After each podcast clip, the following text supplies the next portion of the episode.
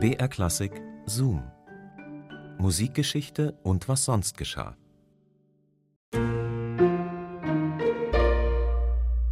Ich bin ja so eine kleine Sammlerin. Steine, Stöcke, Panini-Sticker habe ich alles schon gesammelt, sammle ich teilweise immer noch. Und es gibt ja noch viel skurrilere Sachen, für die sich Menschen so begeistern und die sie sammeln. Aber erstmal hallo und herzlich willkommen zu unserem Podcast Zoom Musikgeschichte und was sonst geschah. Hier bekommt ihr Geschichten und Anekdoten aus der Welt der klassischen Musik.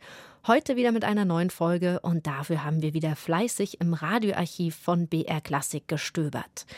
Ich bin Christine und indirekt zumindest geht es heute ums Sammeln. Ganz konkret geht es aber um Josef Haydn oder besser um seinen Kopf. Denn Haydns Kopf bzw. Haydns Schädel, der war morbiderweise Teil einer Sammlung.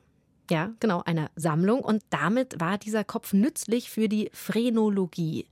Tja, Phrenologie, ich musste das googeln, ich hatte das auch noch nie gehört. Die Phrenologie ist die Lehre vom Geist und seinen Organen oder kurz die Schädelkunde. Und begründet und entwickelt hat die Phrenologie der Arzt Franz Josef Gall. Der hat versucht, Zusammenhänge herzustellen zwischen Kopfform und Begabungen und Charaktereigenschaften. Das heißt, der war davon überzeugt, dass man das Wesen eines Menschen an seiner Kopfform ablesen kann. Ja, aber sogar Johann Wolfgang von Goethe war beeindruckt von Galls Theorie, genauso wie zwei, ich würde mal sagen, Grabräuber, denen für ihre Sammlung noch ein besonders exklusives Ausstellungsstück gefehlt hat.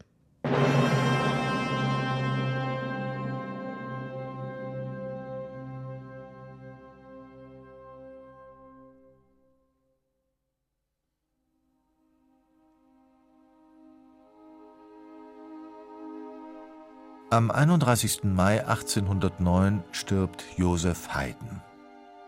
Einen Tag später, am 1. Juni, wird er auf dem Hunsturmer Friedhof zu Wien beigesetzt. Weitere elf Jahre danach, es ist der 30. Oktober 1820, öffnet man das Grab, um Haydns Gebeine in die Bergkirche von Eisenstadt zu überführen. Verblüfft stellt man fest, dass das Skelett keinen Schädel hat.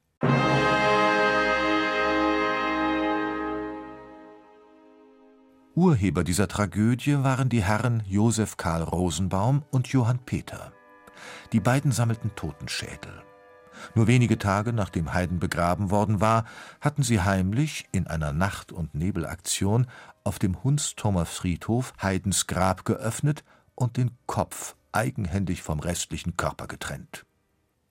Und nun stand das kostbare Objekt in ihrer Sammlung und wartete auf seine Verwendung. Die Herren Peter und Rosenbaum häuften ihre Totenschädel nämlich nicht nur so zum Spaß an. Ihr Tun diente dem Fortschritt des menschlichen Geistes. Die beiden hingen der Lehre eines Wiener Arztes an, eines Wissenschaftlers namens Franz Josef Gall. Gall war der Begründer der Phrenologie, zu Deutsch Hirnkunde. Gall glaubte, einzelne Bereiche des Gehirns den einzelnen Fähigkeiten des menschlichen Geistes zuordnen zu können, was gar nicht so falsch war.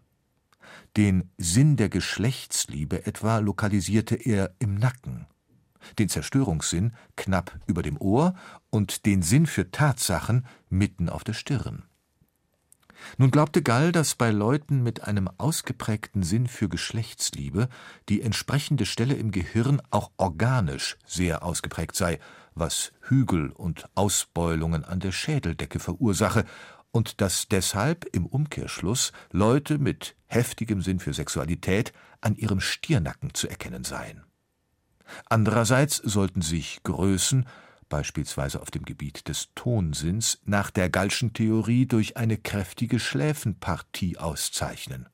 Und um solches zu beweisen, suchte Gall den Sexmolchen, wie auch den Genies seiner Zeit, den Kopf zu vermessen.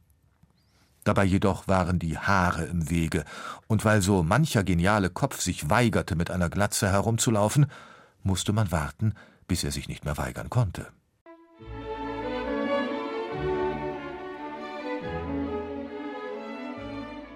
Und so stand Josef Haydns Schädel lange Zeit im Wohnzimmer des Josef Karl Rosenbaum, vermessen, klassifiziert und wartend, was noch alles kommen würde. Als die Herren Rosenbaum und Peter gestorben waren und man die Sammlung auflöste, ging der Kopf auf Wanderschaft und landete in einer Vitrine der Wiener Gesellschaft der Musikfreunde. Auch hier blieb er wieder lange Zeit unbehelligt, bis sich einige Musikfreunde plötzlich daran störten, dass nicht zusammenlag, was zusammengehörte.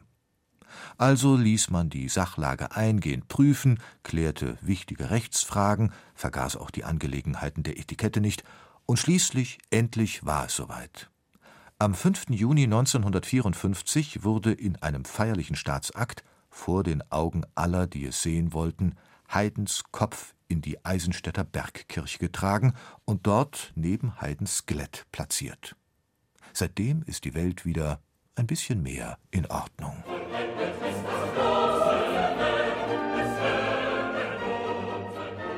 Der Schädel des Wissenschaftlers Gall übrigens war nach dessen Tod anno 1828 pietätvollerweise der über 300 Stücke fassenden Gallschen Sammlung von Totenschädeln einverleibt worden. Franz Josef Gall dürfte somit der einzige Mensch sein, der sich rühmen kann, den eigenen Kopf in seiner Sammlung zu haben.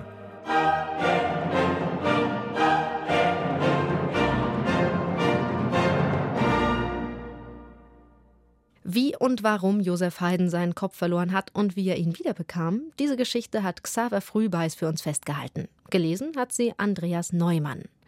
Zoom, Musikgeschichte und was sonst geschah, gibt's immer samstags neu in der ARD-Audiothek und überall, wo es Podcasts gibt. Und wir freuen uns, wenn ihr uns abonniert.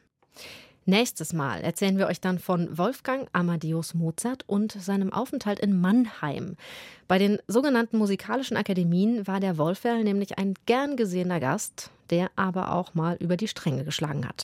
Ich, Johannes Chrysostomus Amadeus Wolfgangus Sigismundus Mozart, gebe mich schuldig, dass ich vorgestern und gestern auch schon öfters erst bei der Nacht um zwölf Uhr nach Haus gekommen bin und dass ich von zehn Uhr an bis zur benennten Stunde beim Kannabich in Gegenwart und en compagnie des Kannabich, seiner Gemahlin und Tochter oft und nicht schwer, sondern ganz leichtweg gereimet habe, und zwar mit Gedanken, Worten und aber nicht mit Werken.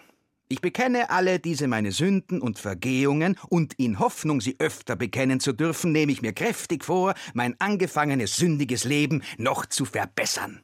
Wir hören uns nächste Woche wieder. Bis dahin macht's gut. Eure Christine.